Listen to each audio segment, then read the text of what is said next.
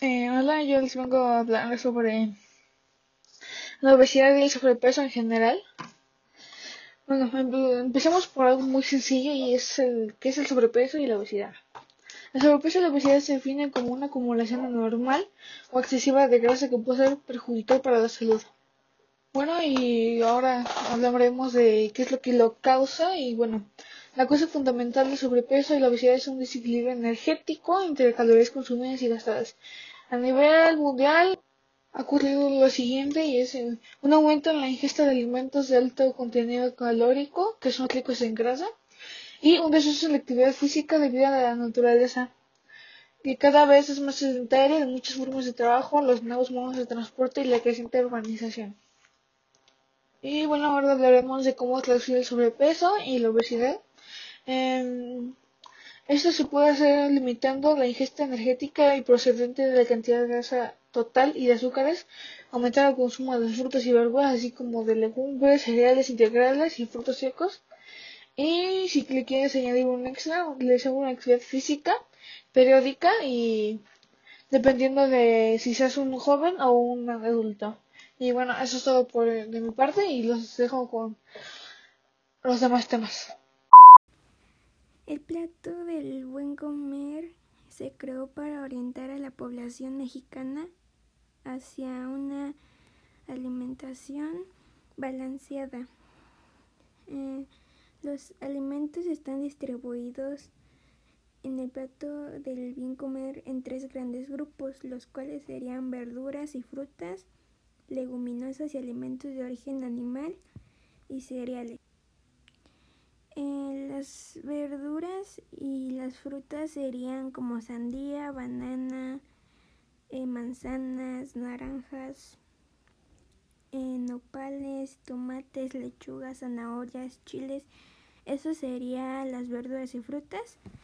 Los cereales serían pan, tortilla, pasta, cosas como secas.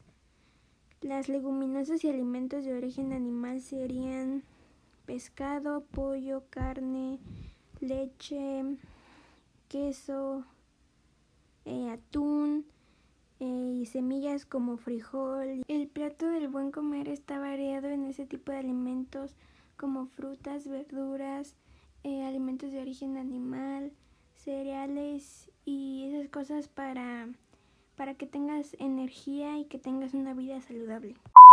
La pirámide alimentaria es una referencia gráfica de la cantidad de los diferentes grupos de alimentos que debemos consumir diariamente para mantenerlos saludables. El grupo, bueno, em, los siete grupos de alimentos que tenemos que consumir son el grupo 1, leche y derivados, grupo 2, carnes, pescados y huevos, grupo 3, eh, como comida seca, grupo 4, verduras y, bueno, sí, verduras. Grupo 5 frutas, 6 el de cereales y derivados, azúcar y dulces. Grupo 7 grasas, aceite y mantequilla. Se, se recomienda la ingesta diaria de 55% de carbohidratos, 30% de grasas y 15% de proteínas, vitaminas, minerales y fibras. La pirámide alimentaria se ha adaptado incluso para algunos tipos de dietas como la pirámide de la dieta vegetariana. Este triángulo presenta como novedad un círculo exterior del color rojo con el mensaje de tampoco como sea posible y en él se incluyen las bebidas alcohólicas, las bebidas ricas en azúcar, los embutidos y carnes procesadas. La sal y alimentos ricos en azúcares tal como chocolates, pasteles y galletas.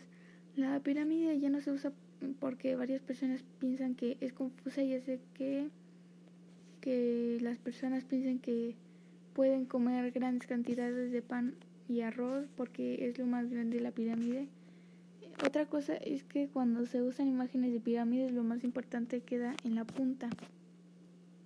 ¿Cuáles son los beneficios de la pirámide alimentaria? Así pues, la pirámide nutricional tiene como objetivo principal proporcionar la ingesta de alimentos más variados, reducir la toma de alimentos con alto contenido de grasas saturadas y colesterol, fomentar el deseo de comer frutas y verduras, bueno, sí, frutas y verduras y cereales.